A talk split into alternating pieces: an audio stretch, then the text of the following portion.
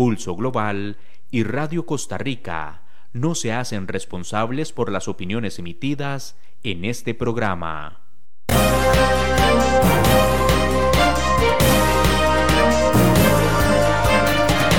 Pulso Global es un espacio que busca analizar los principales escenarios, fenómenos y acontecimientos en el panorama internacional, desde un análisis serio y académico que busca generar insumos para que cada quien pueda construir su propio criterio.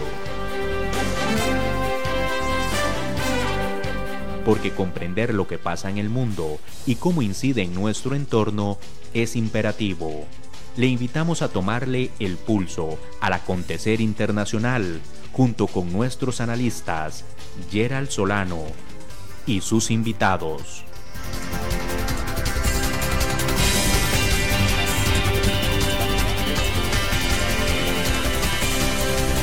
Bienvenidos. Hola a todos y todas, esperando que estén muy bien. Les saludamos desde el programa Pulso Global, hoy en nuestra transmisión número 98, en el que estaremos tomándole el pulso a la crisis social y al gobierno del presidente Lazo en el Ecuador, para el cual contaremos con un invitado especial que permitiré presentarles más eh, adelante. Muchas gracias por acompañarnos a través de Radio Costa Rica y de nuestro Facebook eh, Live. Les recordamos también que ahora pueden encontrarnos en nuestras distintas plataformas de eh, podcast en Apple Podcast, Spotify, Google Podcast, Amazon Music, entre otras. Les invitamos a buscarnos como Pulso Global. Pero antes de dar paso a nuestro programa de hoy, tomémosle el pulso a los principales medios eh, internacionales. Para ello, la BBC eh, Mundo intitula Apruebo o rechazo seis grandes cambios que marcan la nueva constitución propuesta para Chile. Casi tres años después del estallido social de 2019, Chile realizará este 4 de septiembre la última de las tres votaciones de su proceso de cambio constitucional tras aprobar redactar una nueva constitución en el 2020 y elegir la convención que la transcribió en el 2021, el país decidirá finalmente si aprobar o rechazar la Carta Magna propuesta. La convención comenzó su trabajo el 4 de julio del 2021 bajo el gobierno de Sebastián Piñera y presidida por la académica mapuche Elisa Loncón. la última sesión se realiza exactamente un año después presidida por la epidemióloga María Elisa Quinteros. El presidente Gabriel Boric recibió este lunes un ejemplar del texto que consta de 178 páginas, 388 artículos y 54 normas transitorias. Hay algo en lo que todos y todas tenemos que estar orgullosos, que en el momento de la crisis más profunda política, institucional y social,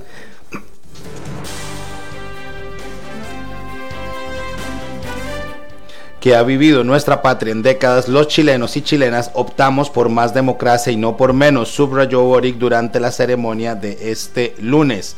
Hoy es un día que quedará en los anales de la patria. Hoy empezamos una nueva etapa. Se trata de leer, estudiar y debatir la propuesta constitucional, indicó el mandatario, quien firmó el decreto que convoca oficialmente el plebiscito del 4 de septiembre para ratificar o rechazar el texto. Si gana la opción apruebo, la flamante Carta Magna empezará a regir in actum y a medida que se creen los nuevos órganos que contempla como una Agencia Nacional de Aguas o la Cámara de las Regiones que reemplazará al Senado. Si gana el rechazo, la Constitución de 1980 seguirá vigente en contraste con la abrumadora mayoría, casi 80%, que votó por su reemplazo. Noticias, la DW titula Suecia reitera apoyo a Ucrania y aboga por más sanciones contra Rusia. No se puede permitir que Rusia logre algún objetivo destruyendo los cimientos del derecho internacional, sostuvo la primera ministra sueca Magdalena Andersson junto al presidente ucraniano Volodymyr Zelensky. La primera ministra sueca Magdalena Andersson pidió en visita a Kiev este lunes que Europa aumente su apoyo a Ucrania y se impongan nuevas sanciones contra Rusia. La agresión rusa contra Ucrania, debe parar. No se puede permitir que Rusia logre algún objetivo destruyendo los cimientos del derecho internacional, declaró Anderson en rueda de prensa conjunta con el presidente ucraniano Volodymyr Zelensky.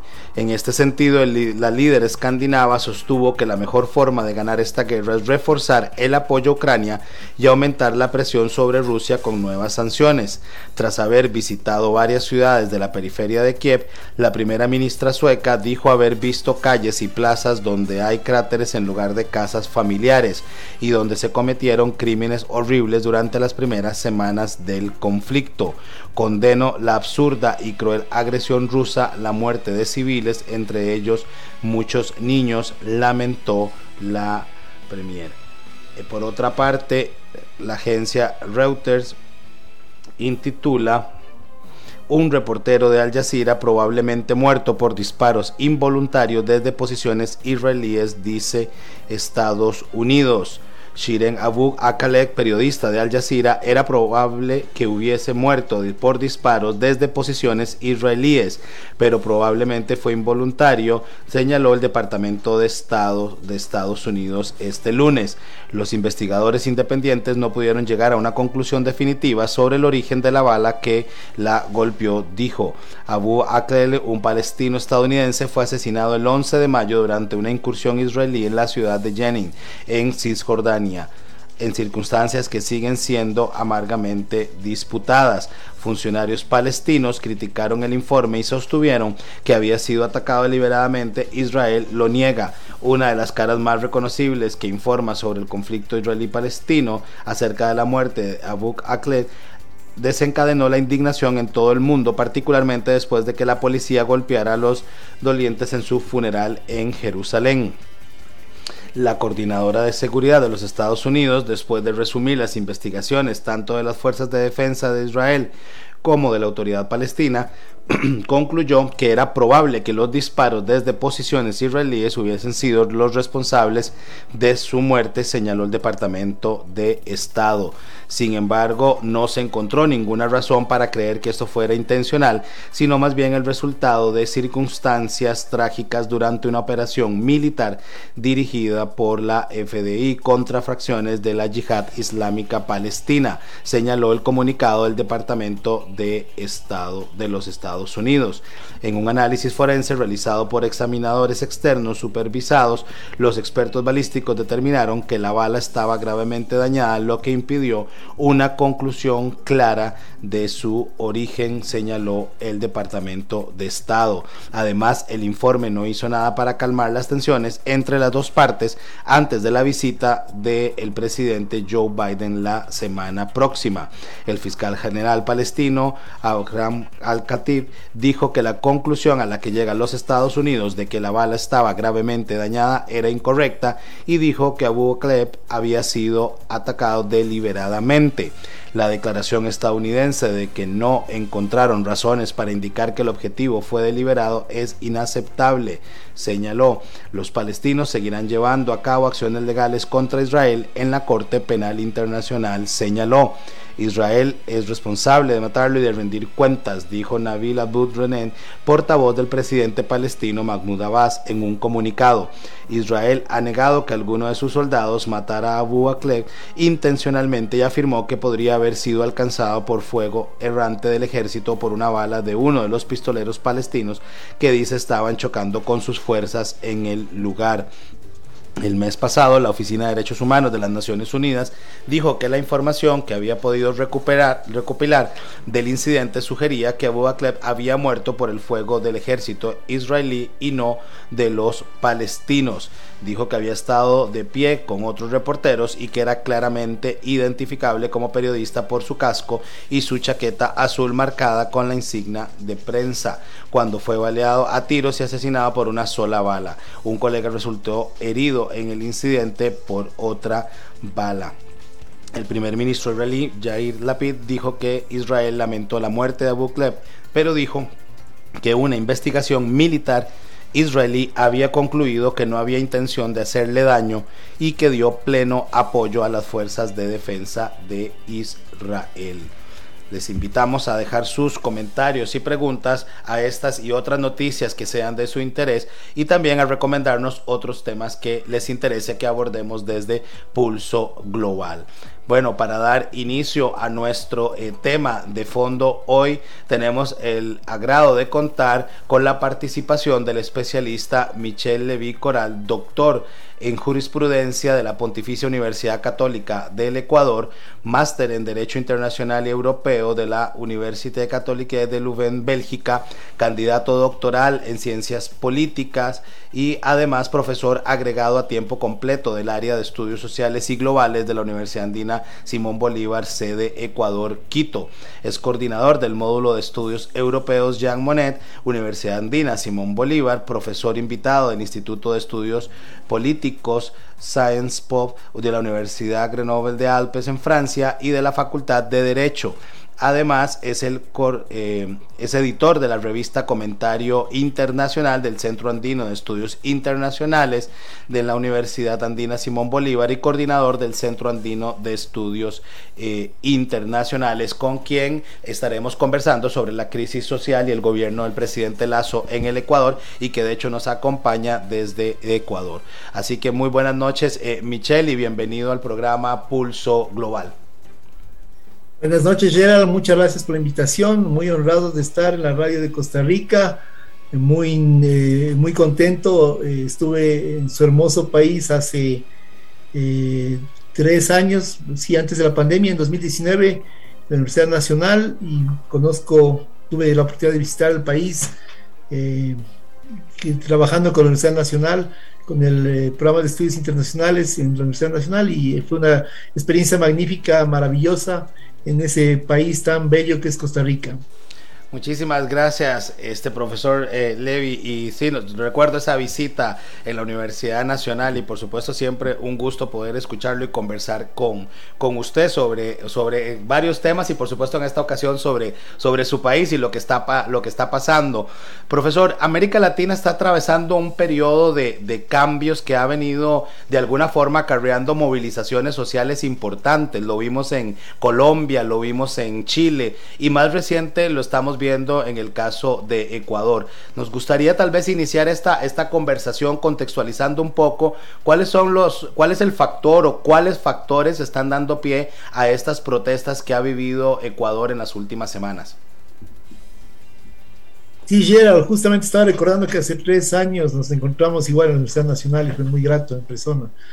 Eh, respondiendo a la pregunta, realmente hay una crisis global que se refleja mucho en los países eh, y sobre todo en, ya si vamos a contextualizar, en todo lo que implica el, la estructura social de los países. el alza de los combustibles a nivel internacional, eh, la crisis de transportes internacionales durante la pandemia. La misma pandemia ya provocó toda una serie de, de cambios en la estructura social que lejos de mejorar el tejido eh, que estaba en proceso de, por decirlo así, estaba en, un proceso de sanación, de, mejora, eh, luego de una serie de políticas que se implementaron durante ah, varios eh, periodos de gobierno, ¿no? la pandemia lo que hizo fue justamente cortar esa dinámica y además eh, generar ciertas barreras y distancias que se reflejaron justo antes, en el año 2019, cuando hubo los levantamientos en octubre en el Ecuador y en, otros en, otras partes de la región, y al mismo tiempo eh, cambios radicales ya en 2020. Todos tuvimos que encerrarnos, tuvimos que estar en una dinámica muy diferente de, a la que teníamos de forma, de forma normal. Y obviamente al salir de la pandemia podíamos haber eh, mejorado la estructura. Estamos en un camino en tratando de mejorar la estructura socioeconómica, pero eh, la guerra de Ucrania fue un factor que, eh, aunque parezca increíble, cambió la estructura económica a, nivel global. Hay que ver que Ecuador exportaba a, Ucrania y a, Rusia eh, unos 1.200 millones de dólares en el año 2021. No es poca cosa, es un mercado que son dos mercados que eran muy importantes. A raíz de la guerra, obviamente eso bajó Y más allá de la guerra, pues obviamente la crisis económica, el resultado de la pandemia y también la inflación global y, también una determinación de factores socioeconómicos hicieron que el país tuviera unos indicadores sociales que no eran los mejores. Obviamente, esta crisis social, estos indicadores que se reflejan en, las personas, en su capacidad de, tener una vida digna, aceptable, eh, con, eh, que puedan tener un poder adquisitivo eh, en, en un momento fuerte de crisis con combustibles bastante altos, a pesar de que el país es productor de petróleo, pero Ecuador importa combustibles, no tiene una capacidad de, generación propia de combustibles, es muy limitada, tiene una refinería que eh, no produce, no satisface el consumo nacional, entonces el país importa y además el, el combustible en el Ecuador es subsidiado, tiene un alto subsidio del Estado, eso implica que eh, el Estado, eh, el precio que está fijado, no es un precio real, no es un precio de mercado, es un precio que tiene un valor que está cubierto por el Estado, que es bastante alto. Eh, los indicadores señalan que para el año 2022 el porcentaje de subsidio del, combustible de la gasolina corriente y del, del, diésel, que son los combustibles de más, de más de, mayor consumo llegaría a más o menos unos 3 mil millones de dólares. Es casi el presupuesto nacional de la educación y de la salud. No es poca cosa. Entonces, a pesar de toda esta, por decirlo así, esta facilidad que implica la subvención a los combustibles, hay una crisis social y económica en el país que se ha venido se ha manifestado durante mucho tiempo, mucho tiempo atrás.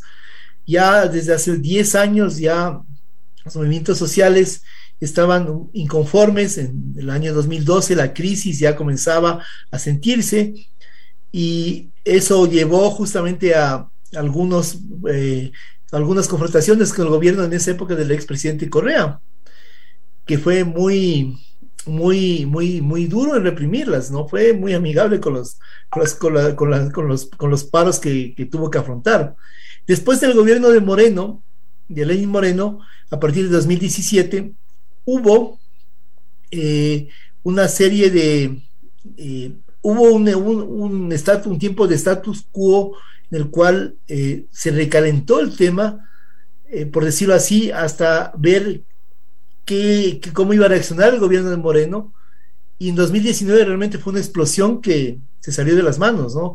Ustedes justamente pueden ver ahí, si están mirando esta entrevista, pueden mirar eh, una foto que publica la radio, eh, el programa Pulso Global, eh, de una manifestación del año, si no me equivoco, es del año 19, que fue bastante dura. en, el año, en, el año, en el año 22 ahora, por decirlo así, fue, hubo protestas radicales fuertes, pero no fueron tanto como en ese momento. digamos que los movimientos sociales, sobre todo la la, la CONAIE, que agrupa a los pueblos indígenas, a las diferentes nacionalidades. El Ecuador constitucionalmente es un país plurinacional. Eh, las comunidades indígenas que están agrupadas en esta gran organización, la CONAIE, salieron a protestar porque sus condiciones de vida, en principio, ellos sienten que no son adecuadas a, a los niveles que existen o que podrían ser y que el Estado podría garantizar mucho mejor esas condiciones de vida, ¿no? Yo creo que ahí, bueno, lo discutiremos después, hay algunos factores que hacen que esta, eh, hacen que esta manifestación sea tan importante.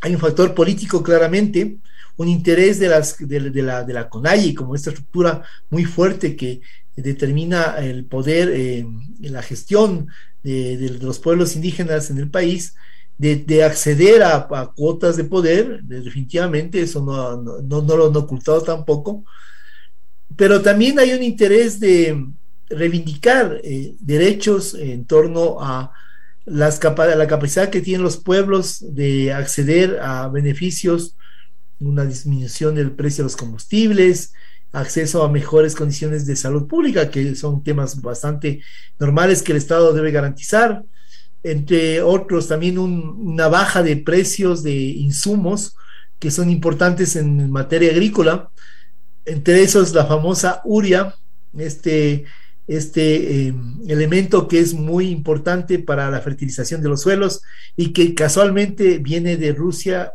y o de Ucrania. ¿no? Entonces, ahí vemos un panorama a grosso modo eh, que les puede dar una idea, queridos amigos costarricenses, de lo que pasa o de cómo está la, de cómo ha sido la situación en el país en los últimos años y, en la última semana también. Levi, hay una, una, una consulta en términos de, bueno, ya, digamos, ya de los grupos que están, eh, digamos, protestando, ¿verdad? Porque ha señalado, ¿verdad? Principalmente en estas semanas con, eh, digamos, eh, la agrupación del CONAE, ¿verdad? Que, que agrupa, digamos, a los grupos que decías indígenas. estos grupos que están protestando son grupos que ya desde la campaña para el gobierno de Lazo, se, digamos, estaban en contra de, digamos, algunas de las posturas. Son personas que en su momento votaron por, por él. ¿Hay algún cambio, verdad? Pues sabemos que hay un cambio en términos ideológicos entre los gobiernos, ¿verdad? Que venían más de izquierda a un gobierno, digamos, más visto de centro derecha de, del presidente Lazo. ¿Tiene esto alguna influencia también en la forma que se está llevando las, las protestas? O, o al final terminan siendo, eh, digamos, grupos que definitivamente se agrupan por eh, varios de los factores que has, que mencionado y que no hay una, una, digamos, un tinte más ideológico en términos de las protestas? Bueno, en realidad hay que tomar en cuenta que el movimiento indígena en las elecciones pasadas, en las últimas elecciones, en la primera vuelta, quedó en tercer lugar y eh, el actual presidente eh, Guillermo Lazo ganó, eh, le, sobrepasó con un, un, porcentaje muy limitado de votos, ¿no? si no me equivoco sería un 1% o 2%, si mal no recuerdo. Era una diferencia muy, muy limitada entre el 20 y el 20. Era más o menos, los movimientos indígenas ganaron, sacaron en ese momento la primera vuelta electoral el 20% y Guillermo Lazo sacó el 22%.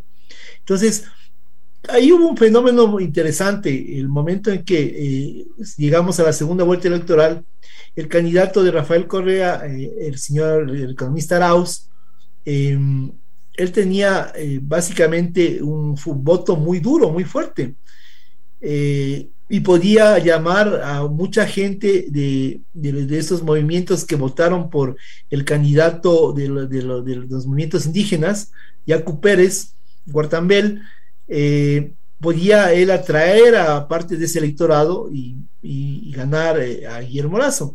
Sin embargo, vemos que no fue así porque mucha de esa gente no quiso votar por el candidato de Rafael Correa. Y en ese sentido, eh, de una u otra forma, o no votó por Lazo, o votó por Lazo porque no tenía otra alternativa. Entonces, algunos de los votos que le dieron la victoria a Guillermo Lazo vienen de esa corriente, vienen de ese, vienen de ese medio. Entonces, claro, si pensamos ya en, en función actual y tratamos de pensar eh, quienes estuvieron eh, participando en la protesta, en esta última protesta de junio de, de este año 2022, podemos pensar que alguna gente que sí votó por Guillermo Lazo porque no tuvo, porque no, porque no quería votar por otro candidato, porque simplemente eh, quería, decir, no quería, eh, quería, quería que no haya, no, no, no llegara al poder este, esta tendencia, salieron a protestar en contra de Guillermo Lazo, ¿no? Es lógico que en, en gobiernos, en estructuras eh, presidencialistas tan fuertes como la ecuatoriana, eh, no haya una lógica de coalición eh, política como se da en los gobiernos parlamentarios, en las democracias parlamentarias, las que las coaliciones tienen que generar unas estructuras de gobernanza que permitan justamente que los, los gobernantes puedan eh, trabajar. En el caso nuestro, eh, es el, obviamente las coaliciones son muy temporales y son, muy débiles. Entonces, eh, normalmente las, las, tendencias, las corrientes, no podría llamarles partidos realmente, que están representadas en la Asamblea Nacional, estas corrientes tienen una relación que es muy eh, coyuntural en torno a los temas que deben tratar, si son económicos, si son políticos, son sociales, agrícolas, eh, de impositivos o lo que sea. Entonces, eh, estas coaliciones que se pueden armar duran muy poco tiempo, son muy débiles y no representan realmente la voluntad o los intereses de los, ni de los gobernantes ni de los gobernados en muchos casos, ¿no? sino que generalmente apelan a, representar intereses muy propios de, de, su, de, su, de, su, agenda. ¿no? Entonces, en ese entorno, no podemos eh, pensar que la protesta es extraña o ajena a la protesta social, porque por un lado, eh, el gobierno está de una u otra forma maniatado en la creación, la generación normativa, en la, legislación, ¿no? Ya que no tiene un poder o una capacidad de negociación en la Asamblea Nacional. Y por otro lado, la Asamblea Nacional tampoco representa debidamente a los intereses de los, de los ciudadanos, de los votantes, representa los intereses de quienes eh, seguramente financiaron sus campañas electorales. Entonces, en ese contexto, pues eh, no solo los movimientos sociales eh, son afectados dentro de esta estructura, sino también las clases medias del país, las clases trabajadoras que tienen que eh, trabajar, en, valga la redundancia, en condiciones que no siempre son las más, condiciones las más, las más apropiadas para desarrollar sus capacidades y para fortalecer la, la economía nacional. Entonces, ahí vemos que hay también una serie de elementos, tanto políticos, esta relación entre el Ejecutivo y el Legislativo, sociales, los intereses de los, de, de los sectores de reivindicar derechos que no son debidamente tratados o reivindicados ni por el Ejecutivo ni por el Legislativo, y económicos que corresponden básicamente a las tendencias globales y también a las tendencias nacionales que se dan en torno a, temas como el, precio de los combustibles, el transporte, a temas cotidianos. Eh, eh, la inflación en el Ecuador es más limitada porque el país está dolarizado desde el año 2000, desde el año 99-2000. Entonces, eh, tal vez ese no es un tema de fondo, pero cuando hay una crisis y sube la inflación, se siente igual, ¿no? En todas partes, tal vez no a los niveles que haya en otros países hace unos días escuchaba, de hecho creo que fue a finales de la semana pasada, el viernes, si no me equivoco, al canciller eh, ecuatoriano, a, Juan Carlos Holguín, y él decía en la entrevista que dice, ganamos una elección escuchando a la sociedad civil, pero cuando llegamos al gobierno abandonamos esa prioridad. Eh, puede, digamos, señalarse que, que efectivamente el gobierno del presidente, digamos, Lazo ha ha, digamos, olvidado, ha, ha dejado esa prioridad de lado, no estado escuchando a los grupos, porque incluso se hablaba de una metodología propuesta por Naciones Unidas y la Unión Europea para, para alcanzar este diálogo con los distintos grupos, pero, pero a pesar de, de este, digamos, esfuerzo, pareciera que el diálogo no había, digamos, avanzado, por lo menos así lo escuchaba eh, señalar al canciller. Creo que el canciller tiene una buena parte de razón en hacer este mea culpa en función de lo que eh, sucede en el gobierno, ¿no? Eh, yo creo que eh, básicamente les tomó mucho tiempo ajustar las tuercas al gobierno, a los ministros, al, gabinete, a, los, a todos los aliados políticos, a toda la oposición y todo el contexto político del país en este primer año de gobierno del presidente Guillermo Lazo, eh, creo que tomó mucho tiempo en ajustar esas tuercas para eh, entender cuáles eran las necesidades o los requerimientos del país. Entonces, en eso el canciller no, no se equivoca, es decir, me parece más bien eh, de su parte un punto de de sensibilidad política muy importante, ¿no? Un reconocimiento que generalmente los políticos no están dispuestos a hacerlo, ¿no? Sin embargo, creo que el canciller lo hace de una forma además muy positiva, no lo hace como, no lo hace como un tema de reivindicación política, ni mucho menos, lo cual habla bien de, habla bien de él como un hombre político, ¿no? Sin, em, sin embargo, sí, el gobierno no fue muy sensible con, eh, con con la diversidad de sectores que votaron por él.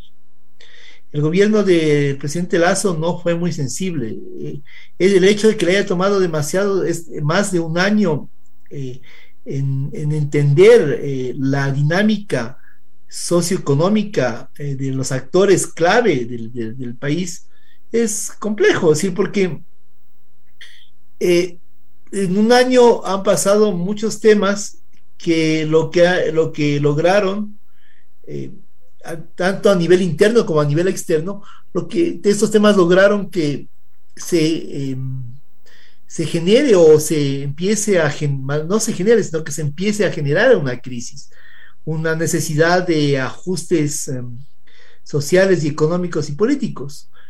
No creo que el gobierno tenga per se una mala intención, no lo, no lo siento así, pero sí creo que tiene una falta de sensibilidad política total. Creo que su visión política es extremadamente limitada y eso ha llevado, ha dado como resultado que haya esta, esta protesta, que ah, desde, la, desde, la, perspectiva política, netamente, ¿no? Quiero decir, hay otros factores, como dije, económicos y sociales, pero políticamente hablando, esta falta de sensibilidad eh, da como resultado que se genere esta protesta también. ¿no?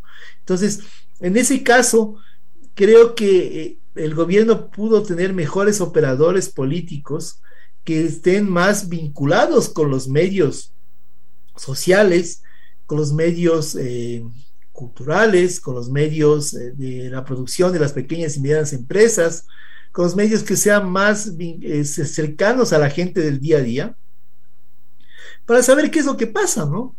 A ratos sí se siente que el gobierno tiene una visión muy desde arriba de lo, de, lo, de lo, que acontece en el país y que sus propuestas, sus soluciones pueden ser interesantes, pero están muy encima de lo que realmente la gente aspira o espera o tiene, tiene interés, ¿no? En materia económica, creo, desde mi perspectiva muy personal, que el gobierno eh, a nivel macro no lo ha hecho mal, ¿no? Ha tenido, ha sido muy con, condescendiente con su visión de política económica, netamente, eh, una política que está más vinculada con los actores multilaterales, actores financieros internacionales multilaterales y demás. Y a diferencia de los otros gobiernos, sobre todo del gobierno del expresidente Correa, que estaba muy vinculado más bien con, con una relación muy fuerte con China y con la con los créditos con China y con el financiamiento con, con estados y con garantías reales, ¿no? A, costos muy elevados, eh, son, temas ya más especializados. Sin embargo, creo que en materia económica macro no lo ha hecho el gobierno actual, no, creo que lo ha hecho eh, desde una perspectiva eh, personal mal. Pero a nivel micro, creo que no ha sabido comunicar y no ha tenido esa sensibilidad de llevar un mensaje y una acción y, un, y, un, y, una, y unos hechos a la gente que más lo necesita, que está en la Amazonía a kilómetros de distancia o que está en la costa eh, a kilómetros de distancia de Quito, no tantos, pero igual eh, son kilómetros, y que requieren enterarse qué es lo que pasa, ¿no? es decir, que requiere saber que hay algo que le va a beneficiar, que hay algo que le, que le va a mejorar su calidad de vida, mejores accesos a, medicinas, a salud pública, a, seguridad social, a seguridad pública también, que son elementos clave de, dentro del desarrollo del Estado. Entonces, ahí hay elementos que juegan en contra del gobierno, pero como digo, esta, esta falta de sensibilidad eh, sí le... Eh, sí le afecta totalmente a su capacidad de acción política y esa falta de comunicación le afecta a la capacidad que tiene de mostrar o de eh, acercarse a la gente para decirle que está haciendo algo, qué es lo que hace, eh, cómo, cómo, genera obra pública, cómo genera eh, soluciones a los problemas. Finalmente, a nivel político, creo que hay un déficit de visión de la política pública.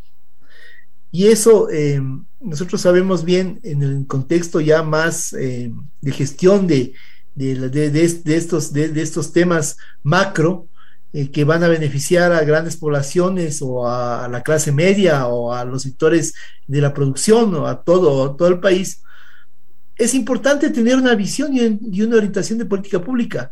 No creo que el presidente que se ha formado durante tantos años para ser presidente adolezca de una carencia de visión en política pública. Pero sí creo que su círculo más cercano no tiene ni idea de lo que son las políticas públicas. Al menos habrá algunos actores que sí, tengan una visión, una idea, pero la media creo que no tiene idea. Es decir, piensan que manejar el Estado es como manejar una empresa privada. Y ese es un grave error que también le ha pasado una factura al gobierno en la crisis actual. Profesor Levy, en estos días, bueno, se ha anunciado el levantamiento, digamos, del paro a través de un acuerdo que se alcance con el, con el gobierno. ¿En qué consiste, digamos, ese acuerdo, esos requerimientos que ha venido poniendo el gobierno del presidente eh, Lazo para poder llevar, digamos, alguna, alguna especie de normalización otra vez a, esta, a este, digamos, levantamiento, a esta crisis social de las últimas semanas? Bueno, eh, la negociación ha sido un poco eh, dura porque en un momento dado pensamos que eh, y se iba a lograr eh, de una forma mucho más directa entre el gobierno y los movimientos sociales, los movimientos indígenas. en realidad ya el, presidente fue, se dio de poco a poco en posiciones que eran parte de las demandas de, los, de los movimientos indígenas, y sociales, ¿no? Un tema de, básicamente, un, primero un tema muy simbólico de cesión de espacios, el, uso de la sede de la Casa de la Cultura Ecuatoriana que está en Quito, que normalmente siempre ha acogido a los movimientos sociales indígenas en sus movilizaciones, en sus marchas, desde el año, desde la primera del año 1990, la primera más cercana, ¿no? Y que estaba tomada por la policía, ¿no? El gobierno decidió cerrar esta estructura para evitar que se la tomen y evitar que sea un marco de, de, una base, ¿no? Por decirlo así. Sin embargo, eh, ese, ese, esa, esa zona geográfica tenía un simbolismo importante dentro de la, de la visión de, los, de, la protesta social, ¿no?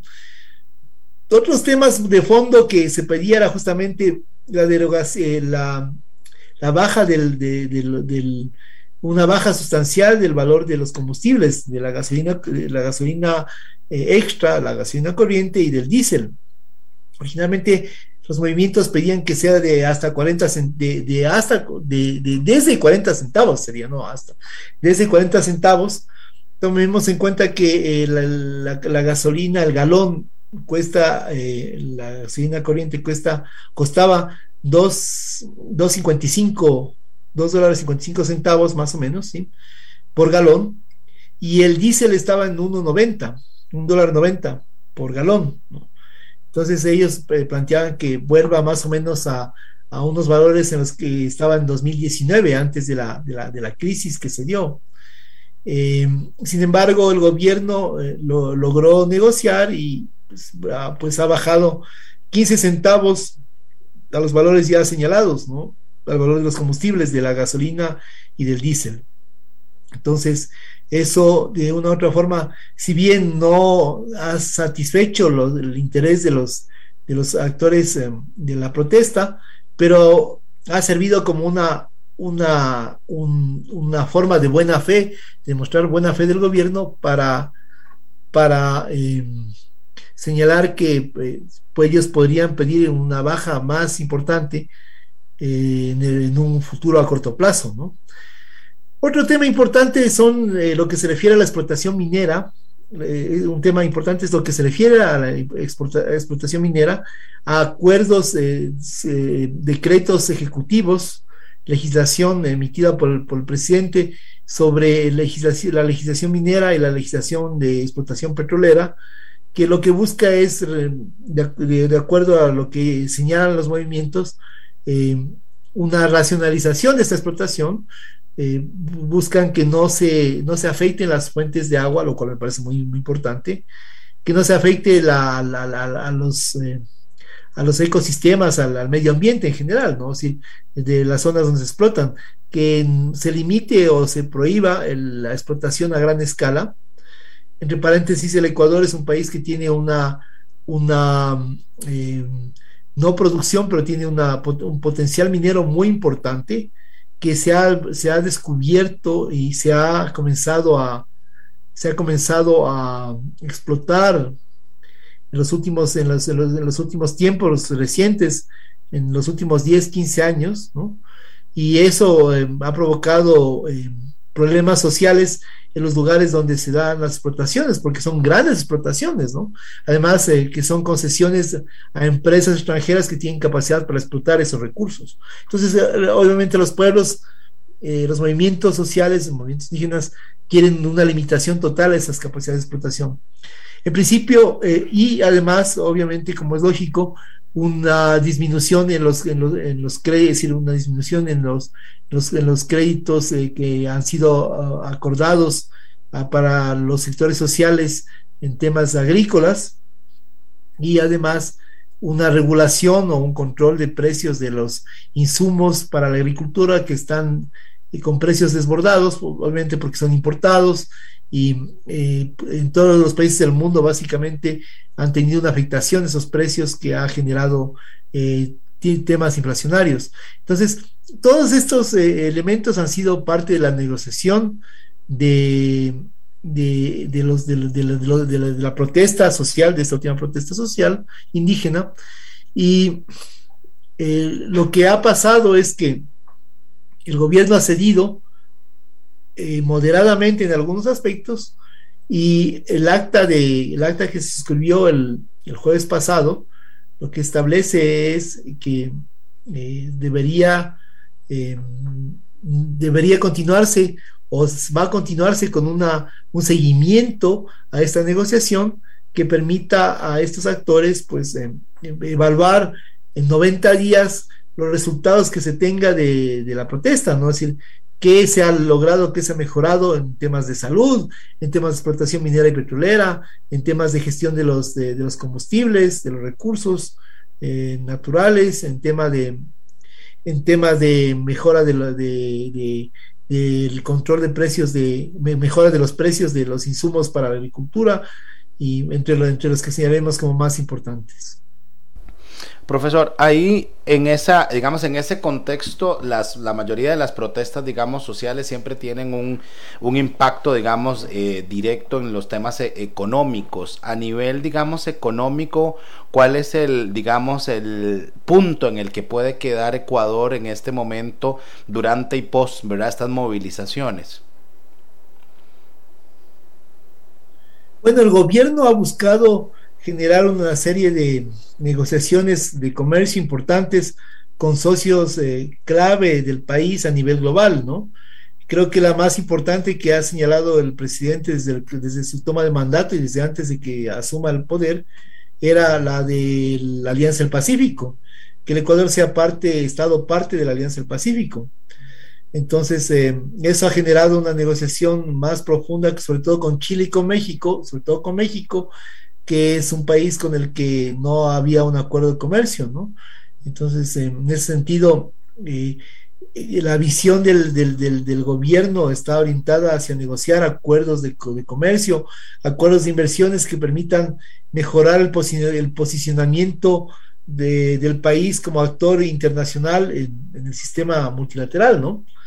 Eh, sin embargo, hay que tomar en cuenta un punto importante en el momento actual ya no es el momento de los acuerdos de comercio. Ese momento, ese tren ya pasó.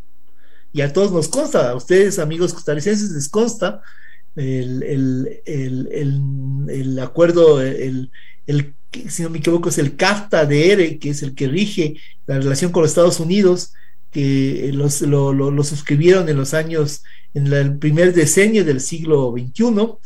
Eh, igual el acuerdo de asociación con la Unión Europea, que el sistema de integración centroamericana también lo suscribió eh, más o menos, eh, que si me equivoco, en, 2012 o 2014. Creo que ya tiene 10 años, está cumpliendo 10 años este acuerdo, eh, este, Centroamérica con la Unión Europea. Eso hablando de Centroamérica, pero si miramos la lógica de otros países que son paladines de, de, la apertura de comercio, como Chile o como Perú, ellos tienen acuerdos que son ya ya, ya son acuerdos un poco antiguos, ¿no? Y que ya están negociando la renovación del acuerdo, la, la modernización del acuerdo. El Ecuador fue muy conservador en la negociación de estos acuerdos de comercio y el presidente, eh, justamente el presidente Lenín Moreno, un poco para dar la contra a esta política que fue establecida por el expresidente Correa y después el, actual presidente Guillermo Lazo, ellos han buscado eh, un nivel de apertura de, la, de las negociaciones de comercio del país a nivel global. Sin embargo, obviamente las protestas como tales afectan a la afectan a la este por decirlo así a nivel internacional a este a este prestigio que había ganado el Ecuador en el último año de ser un país estable de tener un gobierno de carácter de, favorable a los acuerdos de comercio, a la, apertura de comercial, a las inversiones y demás, ¿no? Habían eh, una serie de actores importantes a nivel global habían mirado con, mucha, con mucho interés todos estos, estos fenómenos que rompían mucho con la tradición del país de ser un país más bien anti, anti, anticorriente de, de apertura comercial, ¿no? de, de, gestión de comercio y de gestión, de, de, gestión a nivel global. Entonces, como es lógico, esto ha dado como resultado eh, que la protesta afecte a este prestigio, a, esta, a, esta, eh, a este buen nombre que había ganado el país con los organismos multilaterales, eh, sobre todo porque no se ve un gobierno que tenga una fortaleza, una fuerza política para controlar nuevos, una posibilidad de nuevos movimientos sociales. Y eso puede ser problemático. Obviamente esa reputación, eh, quería utilizar esa palabra que ha ganado el país, se ve afectada a nivel económico porque además durante este tiempo dejó de exportar petróleo. estuve, la, protesta se tomó algunos pozos petroleros en la Amazonía y eso dio como resultado que no haya bombeo de petróleo por los, por los oleoductos del país y que eh, un momento dado no haya petróleo para exportar suficiente y cumplir y honrar los compromisos, obligaciones del país con los compradores de, petróleo. Entonces, claro, eso, esos elementos también redundan en el hecho de que eh, pueda esta, esta reputación del país pueda verse afectada por el movimiento, sobre todo si se ve que el gobierno no tiene una capacidad real de respuesta a, este, a estos temas. Profesor, este, el, canciller decía, eh, el, canciller Holguín decía, yo creo que hay un derecho legítimo a la protesta, eso es indudable, pero las formas no son las correctas necesariamente, decía él. ¿Existe algún mecanismo, se ha venido hablando eh, en el Ecuador sobre algunas medidas que el presidente Lazo pueda tener para evitar o contener futuras movilizaciones de este tipo? Eh, no conozco eh, en realidad que se haya establecido algún tipo de medidas para evitar eh, confrontaciones. Creo que la mejor forma de evitar es ser sensible a, los, a, la gestión de los actores sociales, a la gestión con los actores menos favorecidos del país. Creo que eso puede ayudar mucho a entender por dónde va la dinámica de estos actores y de entender un poco cómo cómo se puede eh, mejorar las condiciones de vida que permitan eh, estos actores estar un poco en mejores, eh, que permitan estar en mejores circunstancias de las que tienen en el momento actual, ¿no? Ahora, hay un factor político importante ahí que sí hace ruido y que va más allá del tema de, de lo que se puede o no se puede hacer. Hay actores políticos que quieren tener, que quieren llegar al poder, y han visto que esta es una buena forma de hacerlo, de, llegar, de consolidar el poder político. Eh, justamente legitimarse ante una protesta, legitimarse como actores, como actores fuertes eh, que tienen eh, una capacidad de diálogo directo con las autoridades y que están más, más allá de la ley de que aplica para todos. Eso implica justamente, esta capacidad implica que estos actores que generan o que lideran las movilizaciones tienen intereses de potenciar sus, eh, la posibilidad de llegar a ser, a tener el poder político en las siguientes elecciones, ¿no? en, las siguientes elecciones seccionales a nivel del, del, del, del, país descentralizado, las siguientes elecciones nacionales, ya en, en tres años más, ¿no?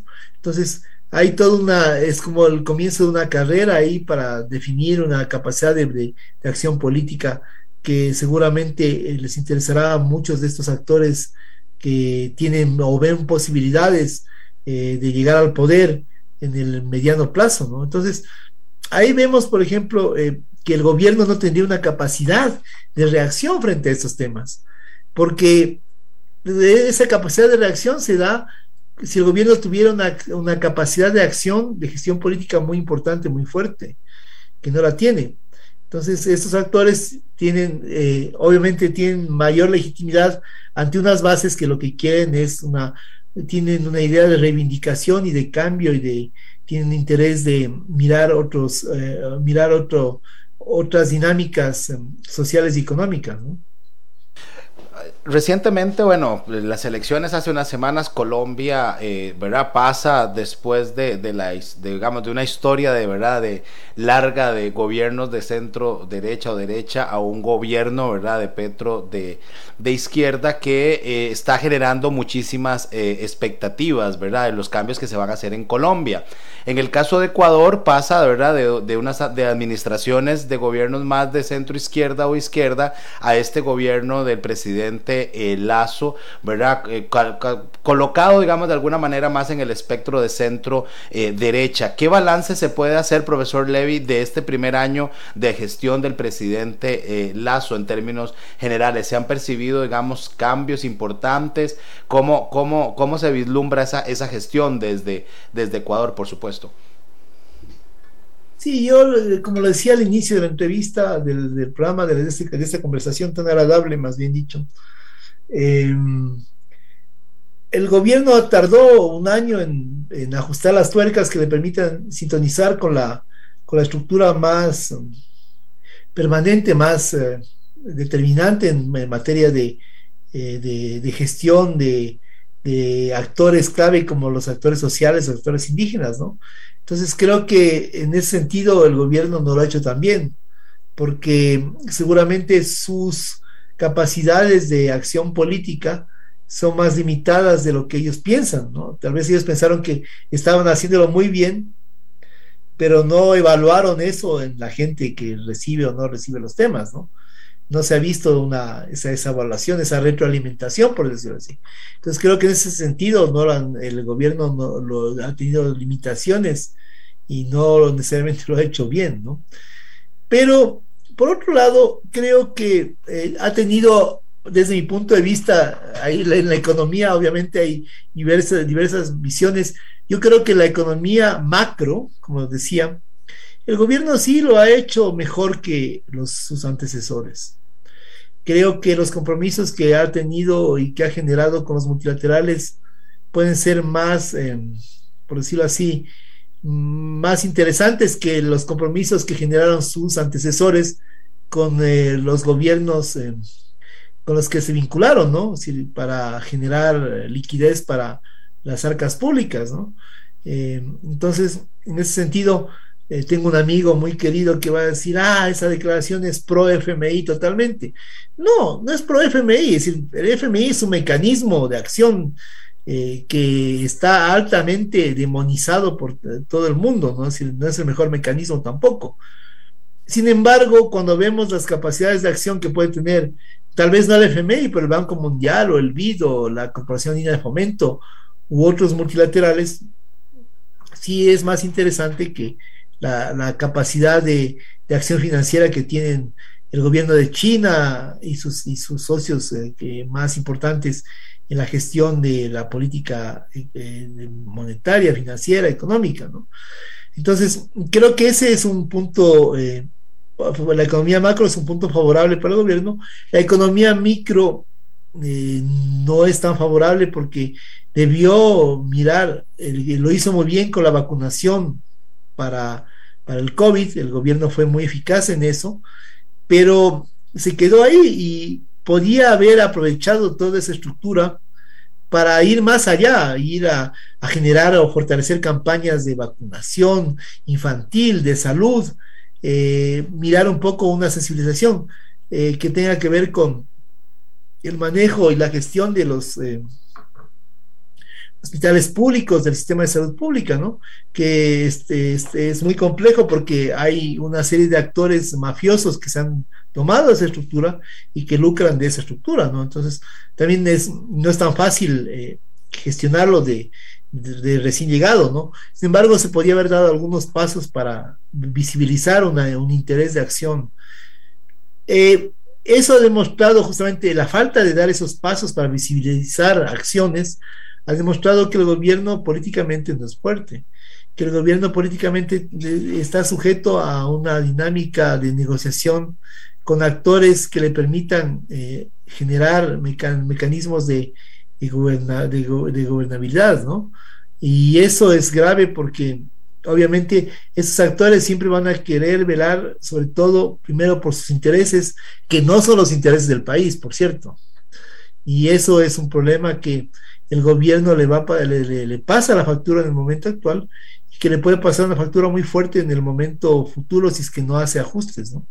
Ahora, el presidente ha, declarado que va a hacer cambios en el gabinete el día de mañana. Entonces, después de la crisis, eso nos suena un poco interesante. Vamos a ver cómo ese gabinete refleja un cambio de visión política o un una continuidad y un fortalecimiento desde la visión que ya tenía antes, ¿no?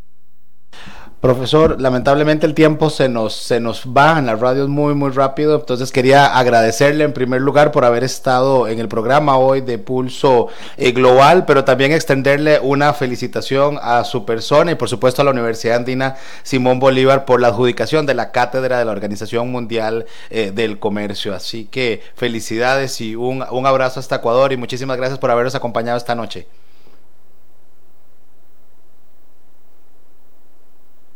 Muchísimas gracias, Gerald, por la, felicitación. Estamos muy contentos de compartir también eh, la cátedra con nuestros colegas de costarricenses que también la, la, obtuvieron con nosotros en el mismo proceso. Estamos muy felices de trabajar con ustedes y queremos eh, vincular y profundizar nuestra relación con Costa Rica, un país que para mí es un país que yo le tengo, tengo muy queridos amigos en Costa Rica a raíz de, esta, de estas relaciones académicas que hemos tenido eh, desde este, este contacto con la Universidad Nacional y además que son una gente maravillosa realmente, les felicito, es un país que eh, tiene un encanto muy especial y que al que quisiera volver muchísimas veces más. Les pues felicito y les agradezco mucho por este tiempo. Bienvenido, profesor, cuando quiera regresar. Muchísimas gracias. Hemos llegado así, amigos, al final de nuestro programa Pulso Global. Esperamos lo hayan disfrutado y agradecemos a nuestros patrocinadores, Sinred Consulting y Gráfica Creativa, por su apoyo para que este espacio sea una realidad. Agradecemos también a nuestra productora ejecutiva, Gabriela Navarro, a Andy Torres en Controles y a todo el equipo técnico. Les invitamos a dejar sus comentarios y consultas en nuestro Facebook y acompañarnos la próxima semana en una edición más de su programa Pulso Global. Que tengan todos muy buenas noches.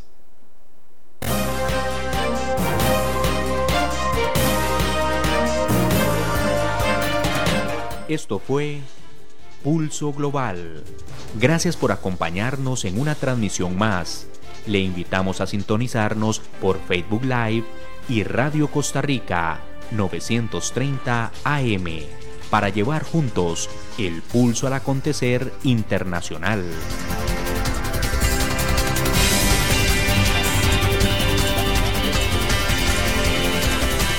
Buenas noches.